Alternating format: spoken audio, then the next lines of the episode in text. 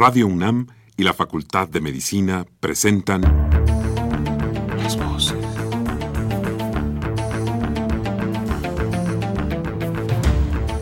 Voces. Las voces. Las voces. Voces. Las Voces de la Salud. Reflexión y análisis de las ciencias médicas. Acompáñenos.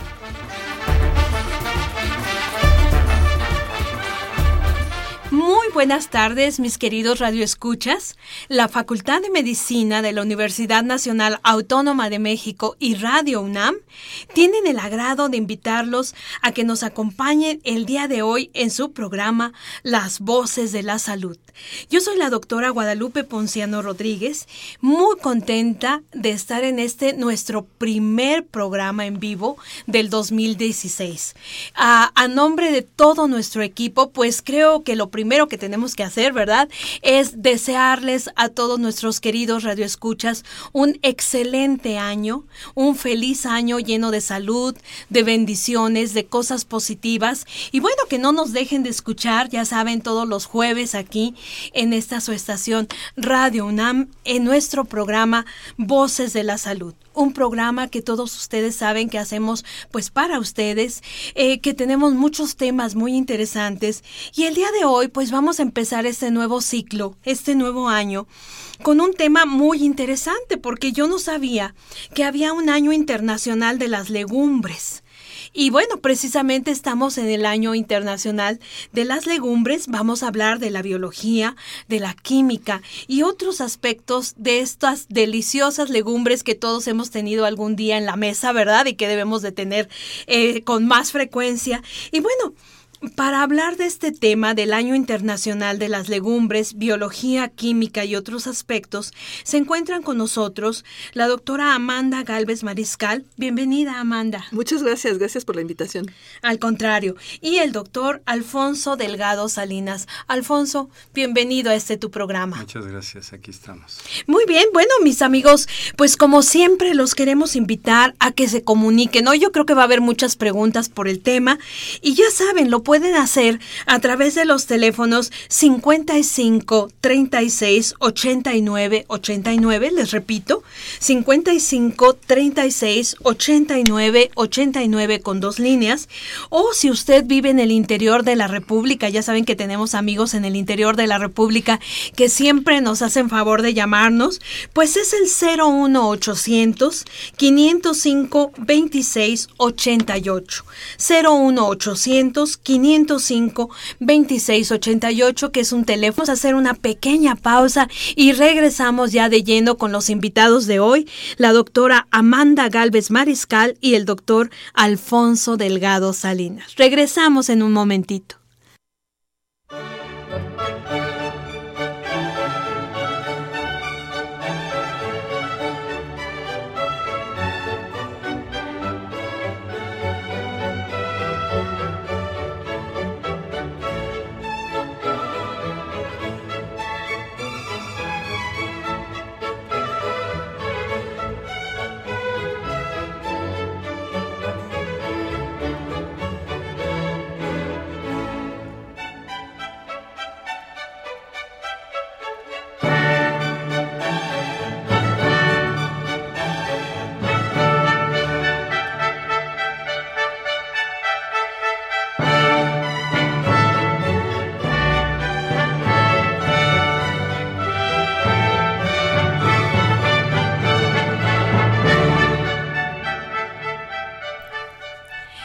Mis queridos amigos, este es su programa Las Voces de la Salud.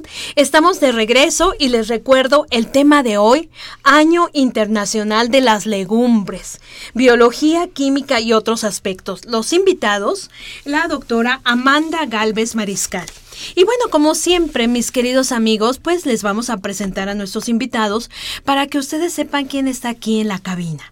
La doctora Amanda Galvez Mariscal tiene una licenciatura en eh, es QFB, químico farmacobióloga, en tecnología de alimentos, una especialidad en alimentos y biotecnología, un posgrado en biotecnología y actualmente la doctora Galvez es profesora titular en la Facultad de Química de la UNAM. Amanda, pues de nuevo, bienvenida a este tu programa. Gracias, con todo gusto. Y tenemos también al doctor Alfonso Delgado Salinas. El doctor es, tiene una licenciatura en biología por la Facultad de Ciencias de la UNAM, un doctorado en botánica en la Universidad de Texas y actualmente es investigador titular C de tiempo completo del Instituto de Biología, pues evidentemente en el Departamento de Botánica en la UNAM.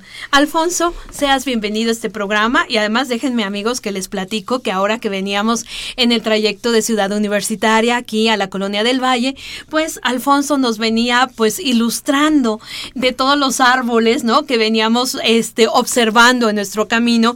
Y bueno, me pareció eh, muy interesante, Alfonso, y muchas gracias porque a veces vemos en la calle, ¿verdad? Una gran cantidad de, de, árboles, de arbustos y realmente no sabemos de, de, qué se trata.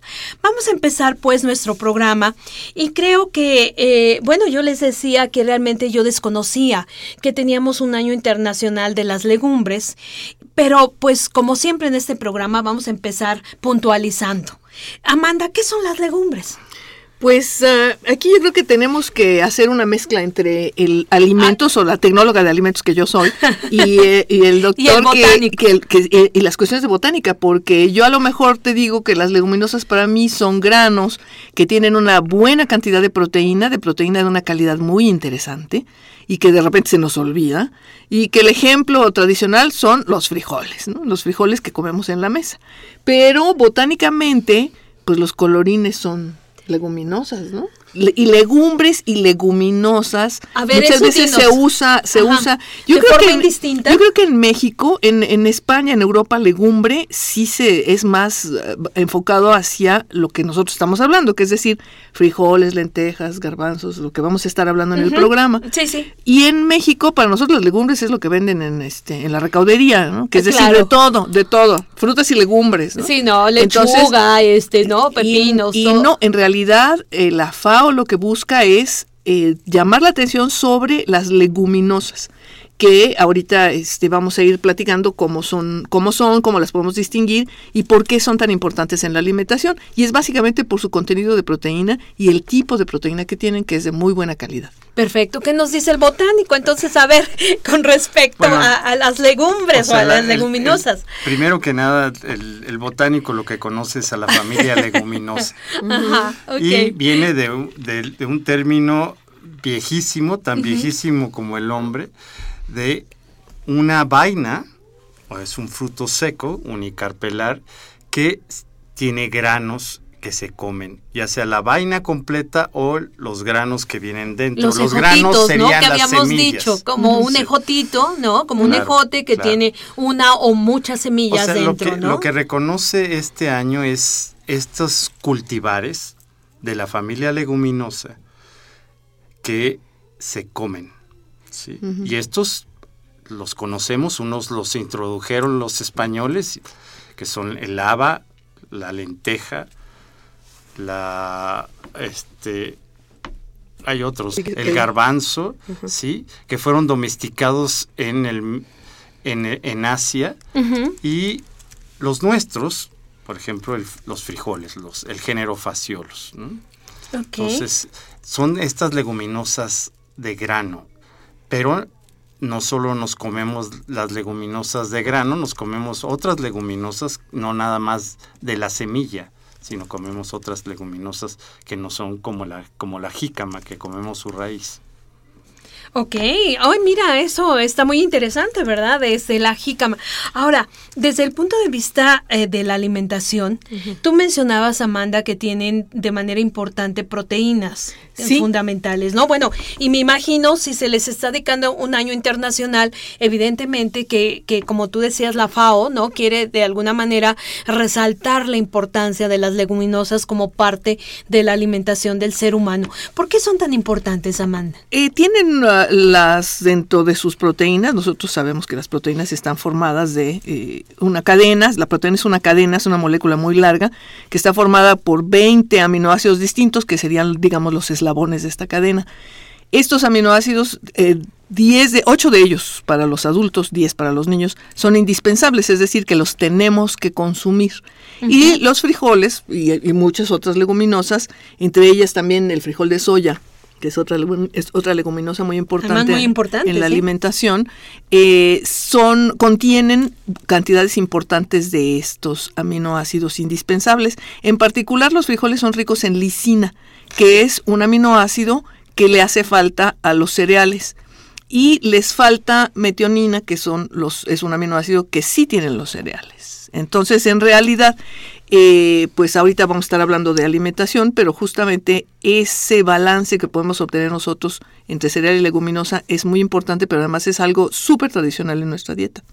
Claro, no, y además, bueno, eh, eh, creo que todos hemos eh, tenido la oportunidad, son, son baratas, ¿no? Las, en, en general, las leguminosas, a ver, y si sea así, pues en Pues general- han subido de precio, el problema es que ahorita ya los frijoles están en 20 pesos el kilo, Ajá. entonces, eh, sin embargo, no se compara con el precio que podría tener la carne, que es otra Por fuente supuesto. de proteínas, muy eh, este, publicitada, muy sabrosa, por supuesto, pero que muchas veces, ecológicamente hablando, pues eh, la carne utiliza muchos más recursos para producir un kilo de proteína, este, muchos más recursos eh, de agua, de tiempo. Sí, claro, desde de el punto de vista del, del, del sistema, ¿no? Del ecosistema. Para ¿sí? producir un kilo de carne, que sí, ese mismo kilo lo, lo usamos de frijoles, ¿no? Claro, y fíjate que ahorita que mencionabas esto de que eh, la, la lisina y la metionina, pensé de los cereales y los frijoles en, eh, en un plato de arroz con frijoles, ¿no? Pues, Por ejemplo, una combinación, ¿no? Moros y cristianos, ¿no? El, Un el tlacoyo, clásico, o un un tlacoyo, tlacoyo. unas enfrijoladas. Fíjate, o sea, cómo puedes ahí combinar. Bueno, pero vamos a dejar eso que Al ratito. creo que ya,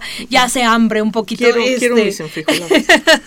No, Pero- es- esta, esta combinación la detectó el hombre desde siempre. O sea, la combinación Cereal de más cereal una- con, con una leguminosa. una leguminosa. claro. Y, y un taquito eso de frijoles, un poco viene por el tipo de de dónde las fue a tomar del, del monte, del bosque. Porque, por ejemplo, los frijoles en este, silvestres, que México es riquísimo en, especies de frijol silvestre, no me estoy refiriendo a las cultivadas, crecen como enredaderas. Y uno de los tutores o guías o soportes del frijol son todo aquel planta que tiene sostén. Y una de esas puede ser Tripsacum o maíz silvestre. Entonces el hombre, al ir a buscar una cosa, se la encontró la otra. Wow. Y eso fue lo que trajo a la domesticación. Y es por eso que nuestras milpas cumplen con ese tipo de agroecosistema, lo que él ve en el monte. Claro, y el- el- la clásica milpa con maíz, con frijolitos, ¿verdad? Pero que además, como tú decías, Amanda, una combinación muy sabia. Pues es que ¿Está desde el surco tenemos esa combinación de cereal con leguminosa y lo sabían muy bien los antiguos habitantes de Mesoamérica, porque bueno, hasta donde yo recuerdo el frijol es, es originario de, de Mesoamérica, ¿no? De estas, a ver, el, el biólogo que nos ilustre, Sí, porque sí. Bueno, Bueno. eh, es que podríamos hablar todo el, todo el tiempo de frijol, pero hay otras leguminosas igual de importantes. Pero sí, Sí. El, o sea, el, el género Phaseolus, que es donde está el frijol, hay 70 especies desde el sur de Canadá hasta el norte de Argentina. Mm. Y solo cinco de ellas fueron domesticadas. Se supone que, y ahora más con todo este avance molecular, que al hacer las filogenias de los, del género Phaseolus, ahora se sabe que sí, que el origen de- del género Phaseolus fue México, principalmente, pero que la domesticación se dio en, por dos grandes grupos.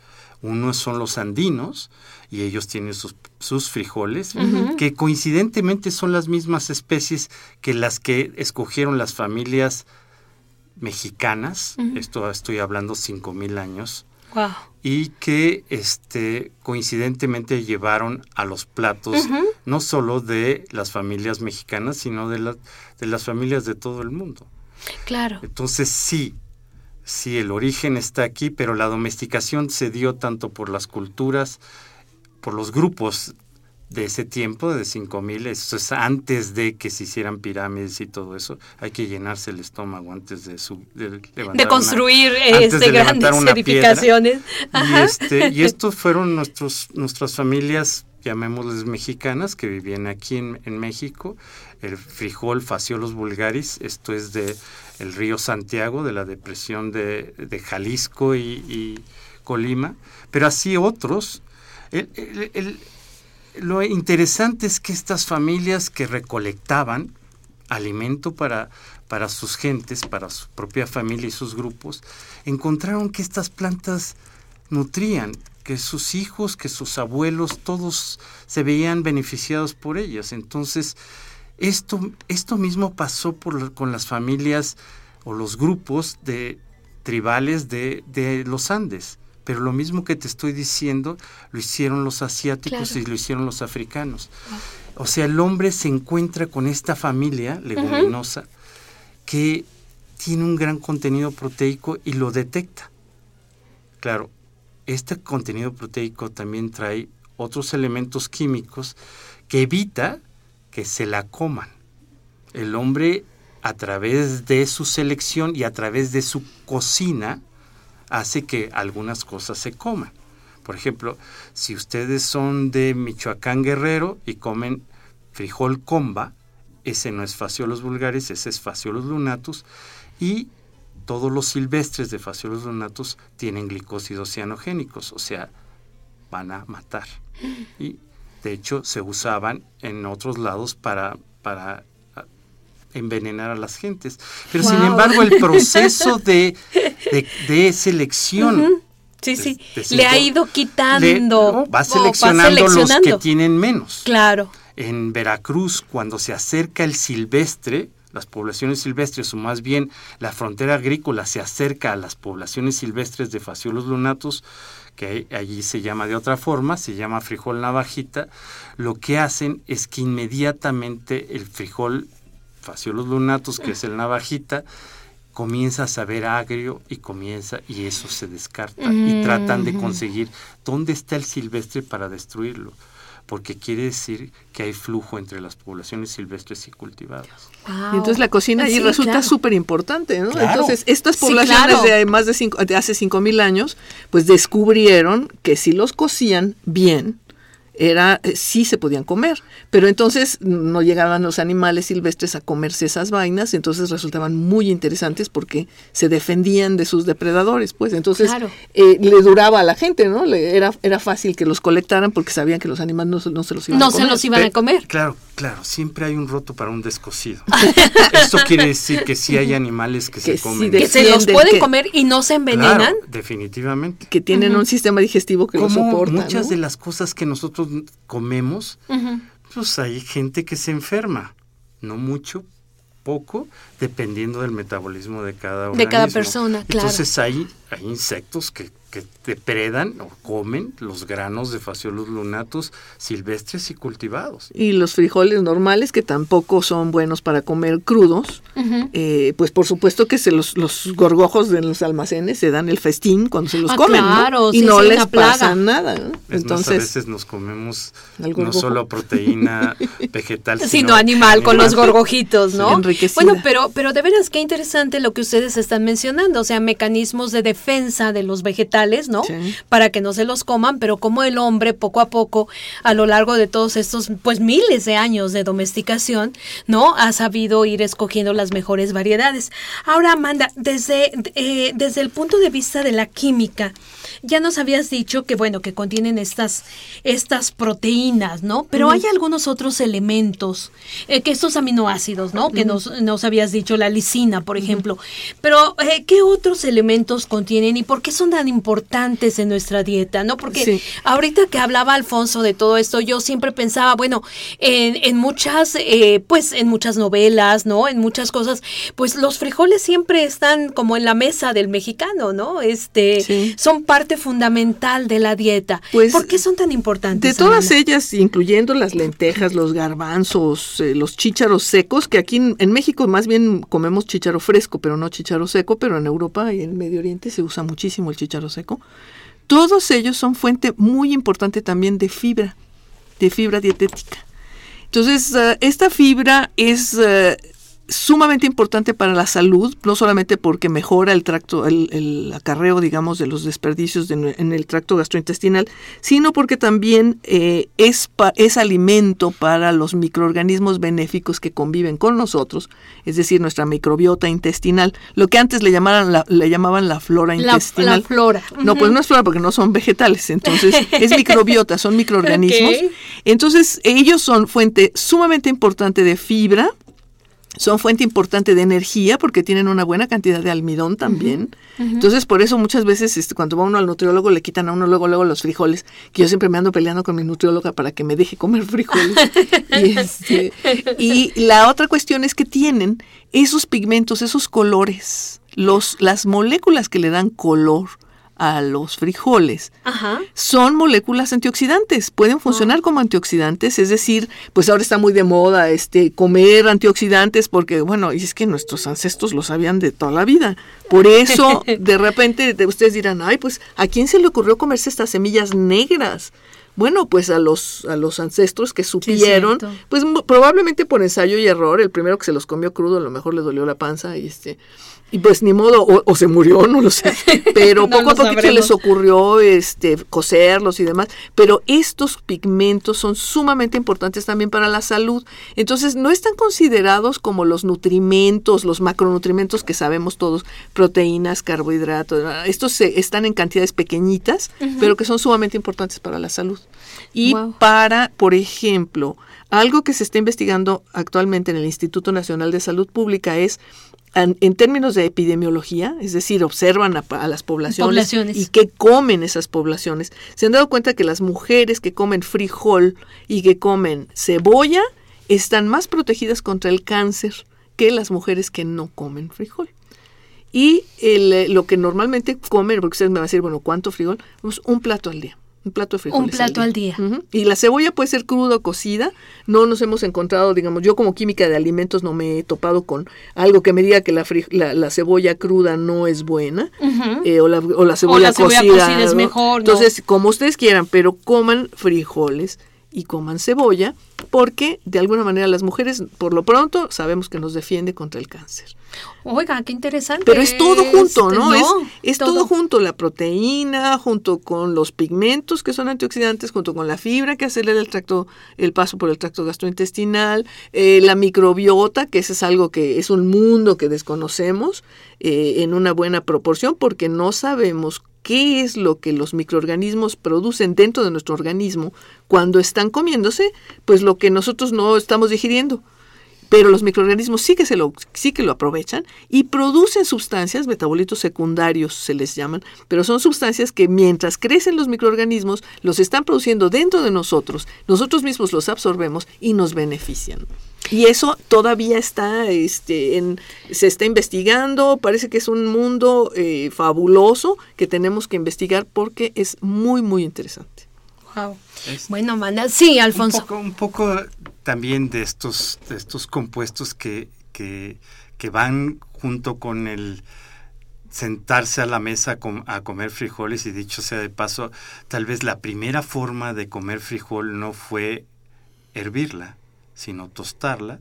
Ah. Y los, eh, los quechuas en los Andes, es más todavía en el norte de, de Perú se come frijoles tostados, que son las famosas ñuñas, que es también otra vez faciolos vulgaris, y, y, es reventado.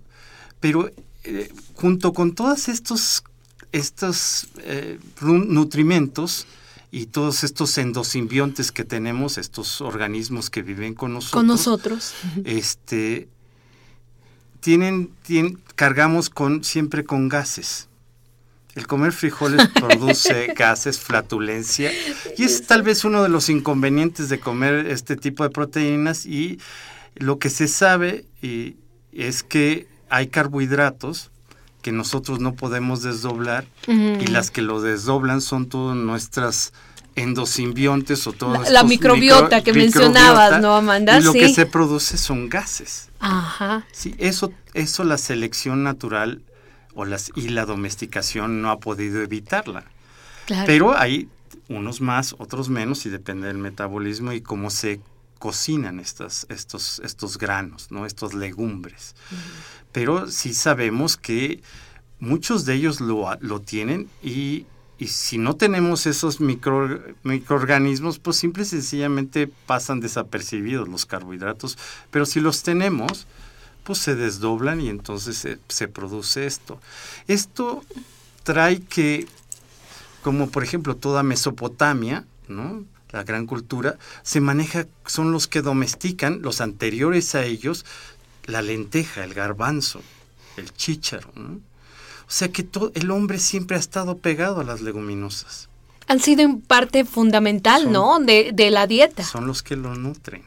Claro. Y hablando de eso, Alfonso, eh, ¿se sabe cuántos tipos de, leguminosas tenemos en todo el mundo? Sí.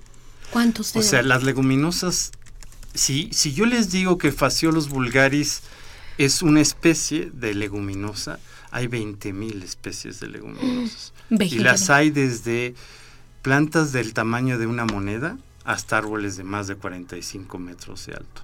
Las leguminosas están en todos los ambientes en todo el mundo son parte de nosotros. Son parte. O sea que era, no era, no era posible obviarlas. Teníamos que descubrirlas de alguna manera, ¿no? Oye, y en México de esas 20 mil especies que mencionas. Casi cerca de 2 mil especies. 2 mil especies en México. México es uno, uno de los centros de diversificación de las leguminosas. Y eso no quiere decir nada, porque son 2 mil, o sea, de 20 mil pero nuestra gente las ha ido a colectar, las ha ido a cosechar, las ha traído a sus viviendas, las ha modificado, domesticado, y hay otras que las sigue yendo por ellas todos los días al monte, va por las leguminosas. Entonces hay más de 500 especies que se usan en nuestro país de, de leguminosas silvestres. Silvestres. No las que te llegan a los mercados, de las que Tienes que ir a cortarlas o buscarlas. La cultura como para saber aprovecharlas de muy diversas formas. No, y que además se han integrado a platillos, ¿no? Ya hablando de platillos, ¿no? Que, que son típicos de muchas regiones, ¿no? Sí, Amanda. Yo quisiera añadir algo aquí acerca de los estos azúcares raros que son los que producen la flatulencia y nos causan problemas sociales, porque de repente sí estamos en aprietos. Pero resulta que hay investigadores japoneses que recientemente han descubierto que esos azúcares azúcares raros justamente también apoyan, eh, ayudan contra el cáncer. ¿En serio? Bueno, ya ven a mí. bueno, eso es una forma positiva de pues ver lo que no mata engorda, pero también hay cosas que, que hay que aguantarse un poquito. Porque resulta que parece que son interesantes, pero bueno, de todas maneras, si estamos aquí en México y tenemos que estar este, en sociedad, pues a lo mejor lo que necesitamos es hacer lo que hacía mi abuelita, que era remojar los frijoles la noche anterior. El agua que se, del remojo se le echaba a las macetas, y volví entonces a cocer con agua, con agua limpia ya los frijoles. Y si se les pueden echar, yo, yo lo que hago es dos, dos veces. Los dejo toda la noche remojando, se hinchan, se cuecen más rápido además. Y la otra cosa es que bon, si trato, si puedo, una vez más. Y la verdad es que sí elimina uno una buena cantidad de estos azúcares eh, raros, flatulentos. Ahora, la cuestión es que sí se pierden, se pierde color, se pierden los colores en esa agua de remojo y por lo tanto estas moléculas antioxidantes, también, que nos mencionabas, claro. Sigue, sigue quedando muy oscuro el caldo de los frijoles. O sea ah, que, este, Oye, pues muy buena receta. ¿Ya escucharon, amigos? Es, esto yo creo que es Que no dejen de comer frijoles, que porque les da flatulencia, pues remójenlos. Perfecto. Aquí Alonso se está riendo. ¿En qué estás pensando, Alonso? No, es que, no, es que el, por ejemplo, los, los hindús que comen muchísimo de... No, porque ahora el término bean o el término frijol, eh, eh, nos, al momento que los españoles regresan con nuestros frijoles cultivados a, Europa. a Europa, esto se comienza a diseminar y eh, se tarda un siglo en el que nuestros frijoles desplazan a los frijoles africanos y asiáticos. Entonces, pero los hindús que comen tanto eso, ya tienen unas gotitas que se venden, no, han llegado a México, con enzimas, y entonces se le pone al caldo antes y se, de, se quitan. Oye, ¿cómo es que no han llegado a México? ¿Cómo no comes que nosotros, es que yo creo que estamos seleccionados, ¿no? no, exacto. Nosotros, nosotros crecimos con ellos. Es nuestro alimento. O sea, la, la flatulencia viene aparte. Esto es lo que nos nutre y ha nutrido a todas estas familias nuestras nosotros crecimos con ellos. claro, sí, lo que les decía, o sea, las, culturas, o sea, a mí lo que más me asombra es que las culturas de Mesoamérica y las culturas mayas, los toltecas, bueno, todos ellos comían frijoles con maíz. Eran culturas poderosísimas, con mentes brillantes, astrónomos, matemáticos, no podían estar desnutridos y no comían tanta carne. Entonces, sí, no, exacto. entonces la carne en realidad no es esta, esta historia que nos han vendido a través de, pues no sé, de mucho tiempo de estar cerca de nuestros vecinos del norte, en donde la economía está basada en el maíz, pero en el maíz forrajero, que se le da para y, de la soya que se da pero para producir carne. no y lo que tú decías también el este, impacto al ambiente, ¿no? El, hecho de, que pasten los ganados, pues es un impacto terrible. está bien que pasten porque ellos mismos fertilizan los pastos. El problema es cuando el problema es cuando tú los tienes en una explotación intensiva en establos en donde están en condiciones verdaderamente deplorables y que además están comiendo grano. Las vacas están diseñadas para consumir pasto, no, grano, no el almidón del grano. Entonces en realidad están forzando por la economía están forzando a, este, a otro tipo de producción. Bueno, claro que si tú me preguntas de las 20.000 especies de leguminosas y a propósito de las legumbres, un gran porcentaje de las forrajeras de este, de este mundo son leguminosas también. La soya, por ejemplo. La, soya. La alfalfa. O sea, hay, Ah, bueno, la alfalfa. Oigan, pues muy interesante. ¿Qué les parece si eh, vamos a hacer un pequeño corte y regresamos con este tema de, de hoy tan interesante sobre las leguminosas? Mis queridos amigos, volvemos en un momento.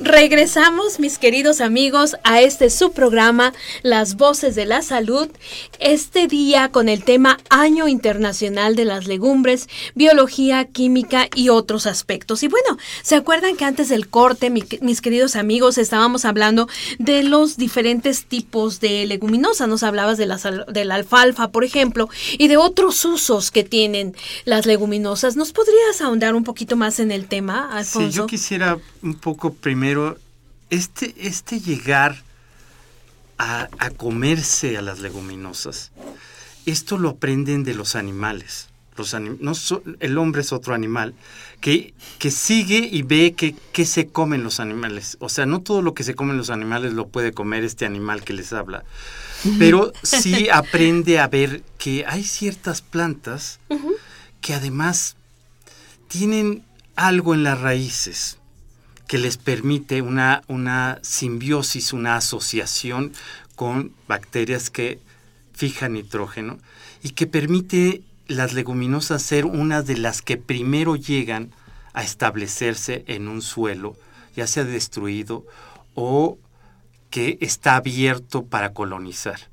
Y entonces las leguminosas, muchas de ellas, fijan nitrógeno por esta asociación que tiene con bacterias y son lo que se llaman plantas nodrizas. O sea, hacen que el suelo sea rico en nitrógeno.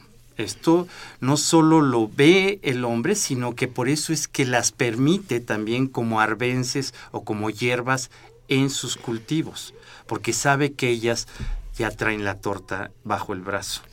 Traen ganancia, claro. Entonces, esta, esto de ser plantas nodrizas permite el establecimiento de otras plantas, que en un campo de cultivo permite, por ejemplo, que tengas mejor suelo para crecer, pero a su vez también tienes a las leguminosas que no solo te están dando esa nutrición, sino se lo están dando a tus plantas que cultivas con ellas. Entonces, esto, esto es una, un plus que tienen las leguminosas, no todas, porque no todas las leguminosas fijan. Ah, hacen esto. Ahora, la pregunta es, ¿qué pasa con el resto de las leguminosas? Entonces, este estudio que estamos haciendo en el Instituto de Biología sobre las plantas leguminosas silvestres, sabemos que nuestras culturas, la otomí, la maya, mucho de ello se nutrieron de leguminosas, pero dado a que el conjunto de más de un millón y medio de plantas que tiene el Herbario Nacional en, en, botánica en, nos ha dado este, este conocimiento de que las leguminosas en México, las silvestres, se usan más como aspectos medicinales, después como forrajeras y después como comestibles. Lo que pasó es que tal vez el frijol fue dominando sobre todo y ya no había por qué preocuparse por lo que llevabas a la mesa. Pero también esto de que yo voy a esta planta leguminosa porque me cura algo, la raya está muy finita entre lo que me cura y lo que me hace sentir bien, que es alimentarme. Entonces, esto es un paso a veces muy ligero. Claro, este paso puede ser que hay leguminosas que te matan. Exacto, que esa es la, otra, Pero Ya habíamos si mencionado. No es eso, si te hace sentir bien, a lo mejor no te cura lo que dices que te está curando, pero te está nutriendo. Entonces, ahorita este es un estudio que estamos llevando y que pronto se va a llevar a publicación. Esto lo hacemos la maestra Leticia Torres Colín, el, maestro Francisco Basurto y el doctor Robert Bay y, un servidor. Y entonces, viendo este acervo tan grande que tiene el Herbario Nacional en Botánica y viendo nada más lo que reportan los que la colectan, tenemos más de 500 especies que sirven y un gran porcentaje de ellas, lo primero que les sirve a la gente que las va a buscar al campo es para medicinal. Cuestiones medicinales. Cuando no esperarías eso. Hay otras familias que esperarías que sean las medicinales. Pues estas que nutren también curan. Oye, Alfonso, y básicamente, ¿en qué, en qué tipo de padecimientos se han utilizado? Digo, por... Es, es, es increíble la cantidad de padecimientos que, según las personas, curan. Cura. Claro, este libro va a traer una, un montón de información que se va a tener que probar. Pero esta es la información de la gente del campo. Que las usa, que va por ellas. Las ha usado, es más, no solo las tolera, las trae a sus patios. ¿sí? Una cosa que tienen las leguminosas, además de que nutren y a veces también matan, pero este también son bellas, o sea que muchas de ellas son también plantas de ornato. De ornato. ¿sí? Y otras son las cercas vivas, las plantas forrajeras, cuando no hay alfalfa que es introducida, las gentes sacan a sus atos, a sus grupos de animales, a comer leguminosas al monte. Porque son nutritivas. Claro. Oye, Alfonso, y bueno, nada más una pregunta para cerrar esto. Entonces, ustedes están haciendo un libro en el área de botánica del, del Instituto de Biología al respecto. Eh, a veces nuestros radioescuchas quisieran saber si ellos tienen interés, eh, ¿dónde podrían encontrar esta información? Mira, yo esto, o sea, el Herbario Nacional está abierto de 9 a 5 todo el tiempo. Ahora, esto es gente como yo que sale al campo y colecta plantas y que de repente se encuentra a la persona y le dice buenos días y esa persona, si quiere platicar, le dice, esa me sirve para curar esto. Entonces, una fuente de información que se puede tomar del herbario es esa, que le platican a uno. Pero entre nosotros, los botánicos, hay un grupo de gentes, por eso es que invitamos, por ejemplo, al doctor Bay, que son etnobotánicos, que se meten a las comunidades y que no solo es lo que le cuentan al decirle buenos días, sino que hacen estudios de esas plantas. Entonces, esto es, esto es una integración entre lo que te cuenta la gente, lo que le preguntaste a la gente y lo que este, los etnobotánicos han hecho en diferentes comunidades.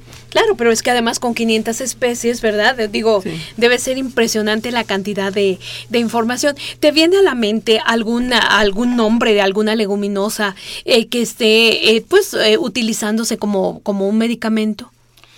Sí, hay, hay varias que si tú entras al internet, el género, o sea, tienen diferentes, los nombres comunes son muy variables, es más, hay nombres comunes que son diferentes familias para nosotros. Pero yo quisiera llamar la atención que esto es lo que se dice.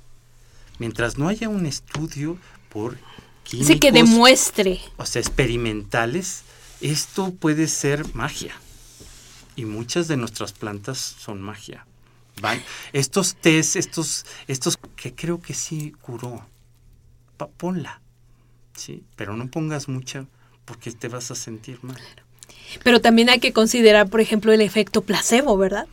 vamos, que te tomas un tecito que te daba tu abuelita y que, lo, que bueno, te hace sentir bien, ¿no? Entonces, como tú dices, qué área tan interesante del conocimiento en donde hay mucho todavía, ¿no? Que, que comprobar. Amanda. Sí, y yo creo que es algo, ha mencionado eh, en nuestro colega aquí, al doctor Bay, al doctor Robert Bay y a la maestra Delmira Linares, que es su esposa, que trabajan en el instituto. Yo estoy trabajando también con ellos en un proyecto eh, similar, digamos, desde el punto de vista de el estudio más profundo desde el punto de vista químico de eh, tres eh, plantas de la, de la milpa y tres plantas que se utilizan y que se han dejado de comer, que son los alaches, la chaya, sí, la gente no conoce los alaches, yo no los conocía, confieso, hasta antes de empezar a trabajar en esto. La chaya y el chepil que son, pensando en que son especies que han sido abandonadas y que es muy importante, así como, como recuperar el consumo de frijol, sería muy bueno recuperar también el consumo de otras hierbas que, que son eh, muchas veces están asociadas a la milpa, a la milpa y que han sido olvidadas, pero que justamente el trabajo con etnobotánicos nos ayuda muchísimo porque eh, tenemos ya pistas de por dónde investigar qué es lo que estamos buscando. Entonces, por ejemplo, los alaches con unas eh, investigaciones de la Facultad de Química, pues se sabe que son anti-hiperglucemiantes semiantes. Es decir, que le bajan el azúcar a la, gente que se le sube. Nivel de azúcar. Pero a la gente que tenemos el azúcar normal no nos hace nada. Entonces, esto es muy interesante. Esto está publicado ya por la doctora Rachel Mata, que es la colega de, mi facultad con la que estamos trabajando estas, estas cosas. Así que eh, el mundo de las plantas tradicionales y de la, de la comida tradicional tenemos que rescatarlo. No podemos seguir pensando en que vamos a, alimentarnos solamente de hamburguesas, de pizzas y de cosas que tenemos que, regresar. nos están dañando de manera importantísima. Porque estamos perdiendo la fibra, los antioxidantes, las vitaminas, los minerales que están asociados al resto del, de la planta que nos estamos comiendo. Entonces no podemos pretender que una, una torta este, de, jamón con queso empacada en una bolsita vaya a ser igualmente nutritiva que unas enfrijoladas. O sea, no puede ser. Tenemos que recuperar ese valor de la dieta tradicional mexicana. Y esto es lo que estás haciendo tú en la Facultad de, Química, es decir, eh, estudios de química más profunda sobre la composición, sobre las propiedades. Sobre las propiedades y en específico también estamos trabajando con frijol porque el frijol como fuente de proteína vegetal resulta muy interesante para la nutrición y había muy poca investigación acerca de esto. Entonces en la facultad nosotros estamos produciendo un concentrado de proteína de frijol para poder alimentar animales de laboratorio y en asociación con el Instituto Nacional de la Nutrición, con los doctores Armando Tovar y Nimbe Torres, ellos son expertos en nutrigenómica, es decir, en qué es lo que le hacen los alimentos, cómo reaccionan, digamos, nuestros genes con los alimentos y cómo es el metabolismo, por ejemplo, de cuando engordamos. Si nosotros ponemos proteína control, que es la clásica, la proteína de leche, la caseína, o si les damos frijolito, a las, a las ratas, a, nuestras ratitas de laboratorio. Entonces, justamente lo que están estudiando nuestros alumnos es eh, cómo es el metabolismo, cómo reaccionan a, a la proteína vegetal, en este caso proteína de frijol, y si nosotros podemos tener indicios de cómo logran eh, controlar el peso estos animales, si les sube el colesterol, si les sube los triglicéridos, la, glucosa. y hemos encontrado cosas fantásticas, que el frijol, y bueno, también hemos, hemos estudiado a la soya, porque la soya está súper estudiada, porque hay una asociación americana de la soya detrás de ella, y está súper, súper estudiada, y hay muchísimos productos de soya en el mercado, de proteínas de soya. De proteína en el de mercado, soya, Pero no hay proteína de frijol en el mercado. Nada más hay frijoles negros ahí este, y, y, aguas porque de repente van a llegar este, la invasión de importaciones chinas que a ver qué frijoles y este, veníamos hablando en el camino también de, de que muchas veces no es los vulgaris o no es frijol negro como el que tú te esperabas.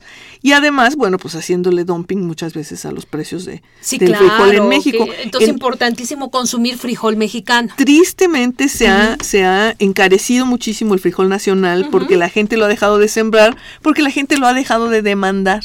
Yo creo que tenemos que tener una conciencia muy importante como consumidores. Nosotros pagamos por lo que comemos.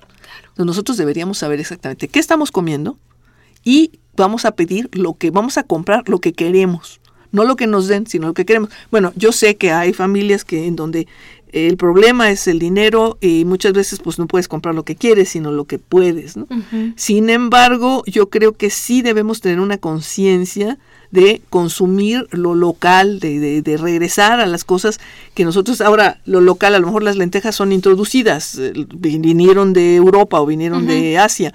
Sin embargo, están en la, en la culinaria tradicional mexicana entonces también yo los, los invito a que vuelvan a cocinar lentejas, que vuelvan a cocinar garbanzos. Garbanzos tan ricos. Sí, y además hay muchas variedades de lentejas. Aquí no llega una lenteja coral, que es una lenteja así anaranjadita muy sabrosa, pero están las nuestras ricas lentejas cafecitas. Claro. Son igualmente nutritivas que los frijoles y la experiencia mundial, digamos, eh, las poblaciones en todo el mundo han demostrado que esa fuente de proteínas ya cocida, por supuesto, porque sí tenemos que cocerlas muy bien, es de excelente calidad sobre todo si las mezclamos con cereales. Con cereal, como decíamos, ¿no? Sí, Oye, Amanda, ¿y qué me dices eh, respecto, por ejemplo, ahora yo he visto que en los supermercados se venden mucho los frijoles ya ah, envasados, ¿no? Ya sea refritos, ya sea este... Eh, Muy bien, yo creo que a las, a las mujeres este, que tenemos que trabajar y que muchas veces no podemos poner la olla de frijoles tan rápido, eh, nos ayudan. Tienen la misma, prácticamente la misma calidad nutricional. Algo que hemos aprendido nosotros en nuestro laboratorio es que es una proteína muy noble. Nosotros hemos tenido que reprocesar lotes térmicamente, es decir, los volvemos a, ah, ah, meter al autoclave por algún error que hayamos tenido, algo así, porque eh, nosotros tenemos que garantizar que eh, algo que tienen los frijoles, que es un factor antifisiológico, un factor antitrípsico, que, que no permite que se digieran bien las proteínas cuando está crudo, tiene que estar completamente desactivado porque si no nuestras ratitas empiezan a enflacar en vez de engordar, en vez de subir, no crecen pues, se hacen, se, quedan flaquitas. Entonces, eh, hemos tenido que reprocesar esos frijoles como si estuvieran en un tratamiento industrial así de frijoles refritos de este de lata. Re, refritos, ¿no? Y no, resulta que este que la proteína sigue siendo igualmente nutritiva. ¿eh? Gracias a la industria y a la tecnología de alimentos tenemos estos productos. De hecho, estamos ahorita en pláticas con una compañía que hace frijoles en polvo, o frijoles refritos en polvo, porque queremos que nos hagan unos lotes en particular para otro estudio que vamos a comenzar en nutrición. Bueno, ya, ya te invitaremos, Amanda, para que nos platiques. Y, perdón, miren, este, les, les quiero hacer aquí algunas preguntas a los dos, eh, que nuestros radioescuchas se toman la molestia de hablar. Y bueno, primero tenemos aquí al señor José del Valp, eh, mm, y nos dice, nos pide un favor, Alfonso. Eh, por ejemplo, ¿podrían los doctores decir un poco más despacito cuáles son las leguminosas, por favor, para poderlas anotar? las comestibles, ¿no? ¿Y dónde se puede eh, consultar esta información? Alfonso, las principales leguminosas comestibles. las principales, o sea, en este país es, es frijol, este, pero tenemos otra cosa que se llama Lab Lab, que también se come, pero los, las principales son lenteja, garbanzo, haba, uh Alubias. Las alubias, en realidad las alubias son, era, es una voz persa, y en realidad las alubias originales, las que comían los españoles, eh, es, es, una vigna ungiculata, es el género hermano que se domesticó en África. Wow. Pero cuando entran nuestros frijoles, las alubias españolas son nuestros frijoles. Ah, muy bien, miren nada más, por todo el mundo, ¿verdad? bueno, frijoles están en todo el mundo. En todo el mundo. La profesora Modesta Paz del Estado de Hidalgo, muchísimas gracias que nos hablan, nos encanta que nos hablen del interior de la República, nos comentan, muchas gracias, maestra, qué linda. Dice, excelente programa, ojalá tuviera más difusión. Muchísimas gracias, maestra, que nos escuche, pues usted difúndanos allá en Hidalgo, ¿verdad? Y nos pregunta eh, si tienen algún conocimiento sobre... Eh, cuestiones de transgénicos, de leguminosas de tipo transgénico? Eh, bueno, yo la única que conozco hasta ahora y no está autorizada, que me encantaría que hubiera un transgénico, un frijol negro transgénico que fuera resistente a los a, los gorgojos de almacén. este, eh, no, en realidad la única que desarrollaron aquí, están desarrollando en el INIFAP, es uno que es resistente a hongo, a un hongo de la raíz y que están tratando de, de, pues de ver si funciona o no funciona y no recuerdo cuál es la variedad específica de frijol, creo que era frijol negro. Creo que era negro, no lo sé. sí, Alfonso. mucha de la soya que se siembra en el sur del país es transgénica. Es transgénica. Sí. Ahora, la cuestión es que es una soya que, digamos, es eh, tolerante a herbicidas. Entonces, quiere decir que tienen que regar, que, que esperar herbicida en el campo para que esta soya pues funcione como ellos quieren que funcione. El problema son los residuos del herbicida. claro. que, llegan directamente a tu organismo, ¿no? Entonces, yo sí pues quisiera a ver, campo, ¿eh? al campo. Cosa, y sí, al, es al ambiente. que no es lo mismo el frijol que ustedes mencionaron que se enlata o que se vende en bolsas. Ah, bueno. Al frijol que come la mayor parte de los mexicanos. Lo que, lo que nosotros comemos en las ciudades, generalmente si no vas a los tianguis o al mercado, es el frijol mejorado que se siembra por hectáreas. Sí. Pero la gran mayoría de los mexicanos sí, el comercial, que, viven en, los, en las montañas, ellos comen varias otras especies, pero es otra cosa. Y cuando la hambruna es fuerte, van por los silvestres al campo. wow. Y entonces esa es la, la ventaja que tienen es que es frijol muy fresco es el frijol que ellos cultivan, que ellos manejan, pero es un consumo localizado. Muy regional. Ya en las ciudades y considerando que, ahora el 78% de los mexicanos vivimos en ciudades, pues no nos queda otra más los frijoles, que Es, un frijol que no entra a los censos. Entonces el principal productor de frijol es Brasil, pero porque en México es el, el que se entra a los censos es el mejorado que se siembra por miles de hectáreas. Y entonces no, no entran en las cuentas, o sea, no sabemos cuánto contribuye, digamos, a la nutrición del país todas estos, estas leguminosas y estos frijoles nativos, criollos, ¿no? Claro, que son, que son los naturales y, que son muy importantes. igual pasa con las hierbas de la milpa, o sea, no, no consideran, creen que la milpa en, las, en la economía nacional, en la macroeconomía nacional, la milpa parece ser una, una entidad poco productiva porque no vende. Y, pero sí nutre. Pero ve todo lo que hay alrededor de la milpa, ¿no? Entonces, yo creo que esa es otra conciencia que, que debemos tener.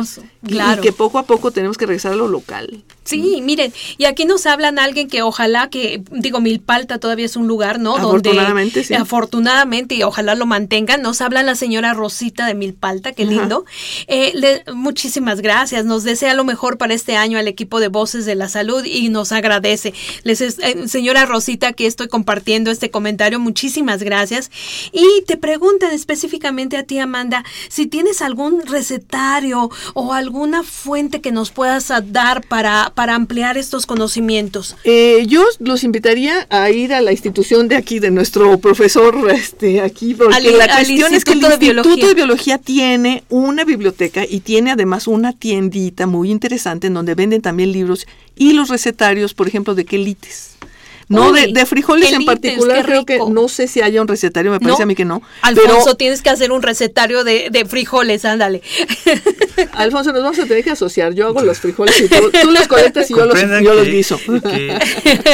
mi origen no es estudiar los frijoles cultivados, sino los, silvestres. Pero no importa, hacemos que Eso es el tesoro del país. Hacemos unos tlacoyitos de silvestre. Sí, bueno, miren, nos vamos a apurar, chicos. En el jardín, para, para aclarar, señora Rosita, en el jardín botánico de la UNAM, ahí hay un eh, en el en el jardín botánico exterior hay una tienda y ahí venden el libro y lo venden también en la biblioteca. Perfecto. Bueno, señora Rosita, venga desde Milpalta para acá. La doctora Clara Dimas nos dice que, ah, bueno, no sé, aquí comenta que los frijoles producen gases porque tienen cianuro. Eh, por eso se necesita el remojo. No sé qué opinen. No, es, cianuro, eso es taquiosa y rafinosa. Son dos azúcares raros. Otras leguminosas sí producen cianuro, tienen glucósidos cianogénicos, pero si las remojan, tiran el agua de remojo y la cuecen bien, no hay ningún problema. Y les pregunta qué muy rápidamente porque ya se nos va el tiempo, ¿qué opinión tienen de la dieta paleolítica? Eh, que está muy en boga en Europa y que dice que las semillas y los granos son para los animales y no para el humano. A ver qué piensan no, al todo revés, Yo creo, yo creo que la paleolítica justamente. El señor Rodolfo Martínez nos habla de los gorgojitos que no te caen bien, Amanda. No, pues en el almacén nos causan muchos problemas. Pero que son proteínas, a fin de cuentas. Digo, pues si los sí. y todo, pues ya es a fin de cuentas. El problema es que cuando un animal muerde a un grano, luego le entran hongos y los hongos pueden producir mm. micotoxinas que son cancerígenas. Entonces, ese es lo malo. Bueno, y aquí una ingeniera agrícola, muchas gracias, Leti. Leticia Meneses Nava nos dice que ella trabajó en zonas áridas y hay dos especies de leguminosas que les gustaría mencionar: la olmeya tesota o palo fierro que se utiliza en la artesanía, y la otra es la uh, Dalia silicifolia, eh, que es como las alfalfas, pero de zonas áridas. ¿no? que, O sea, Olmeña tesota no solo es se ha reportado y se usa para estos trabajos de artesanía en maderas, porque muchas leguminosas tienen esta calidad en, cuanto a su madera. De hecho, hay barcos que están esperando terminar con todos los bosques de Dalbergia en este país. Qué horror. Este, pero hay Dalea, por ejemplo, Dalea tiene más de 100 especies en México y es una de las que menciona. Y, por ejemplo, muchas de sus escobas en las partes rurales vienen de Dalea, pero también hay muchas cosas medicinales que vienen de, de las diferentes especies o sea, que cubren este país de leguminosas. Wow, o sea que las leguminosas son un mundo maravilloso que pues, todavía tenemos muchas cosas que El colorín, a lo mejor no lo mencionamos aquí, pero el colorín es una leguminosa y este los frijolitos no se deben comer, eso sí son tóxicos, pero las hojitas las, se comen. las, flores, son las, florecitas, ¿no? las flores. Las florecitas son deliciosas. Entonces, ah, bueno, pues mis queridos amigos, de veras cómo se nos fue el tiempo. Alfonso, a la siguiente nos tienes que presentar el, el recetario este que ya te comprometimos, ¿verdad? Y bueno, mis queridos amigos, pues es un orgullo estar con investigadores de la Universidad Nacional Autónoma de México, de verdad, y en donde, pues, eh, Amanda, te estás ocupando de cosas fundamentales, ¿no? Para la, para la dieta, para la alimentación, para entender más. Alfonso, tú estás tratando, ¿no? También de entender toda esta, esta variedad biológica que tenemos eh, maravillosa en nuestro país. Y bueno, mis queridos amigos, pues eh, reitero el comentario de Amanda, el Instituto de Biología de la, de la UNAM, ¿no? La, la, tienda esta donde pueden adquirir más información, hay recetarios, hay muchas cosas. Y coman tlacoyos, coman en Coman tlacoyos, coman frijolitos, pues, son además deliciosos. Y pues yo les agradezco de verdad, eh, Amanda, Alfonso, muchísimas gracias su participación en este programa. Como siempre, se nos va el tiempo rapidísimo. Mis queridos amigos, esta fue una coproducción de la Facultad de Medicina y Radio UNAM. A nombre de la Facultad de Medicina y de quienes hacemos posible este programa, en la producción y realización, la licenciada Leonora González Cueto Bencomo, la licenciada Erika Alamilla Santos, en los controles nuestra querida Socorro Montes, en la conducción el día de hoy la doctora Guadalupe Ponciano. Les agradecemos muchísimo su atención, su participación, que ahora tuvimos bastante participación, mis queridos amigos, de verdad, ojalá así sea en este año. Y pues ya saben que tienen una cita con nosotros todos los jueves aquí en Radio UNAM a las 12 del día en este subprograma Las Voces de la Salud. Que tengan un día maravilloso y disfruten este cielo que tenemos tan pocas veces aquí en la Ciudad de México. Muchas gracias y que tengan de veras un día maravilloso. Radio UNAM y la Facultad de Medicina presentaron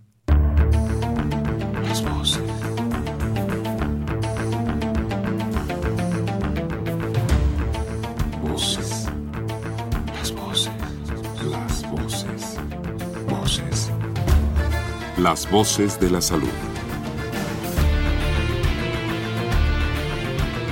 Reflexión y análisis de las ciencias médicas.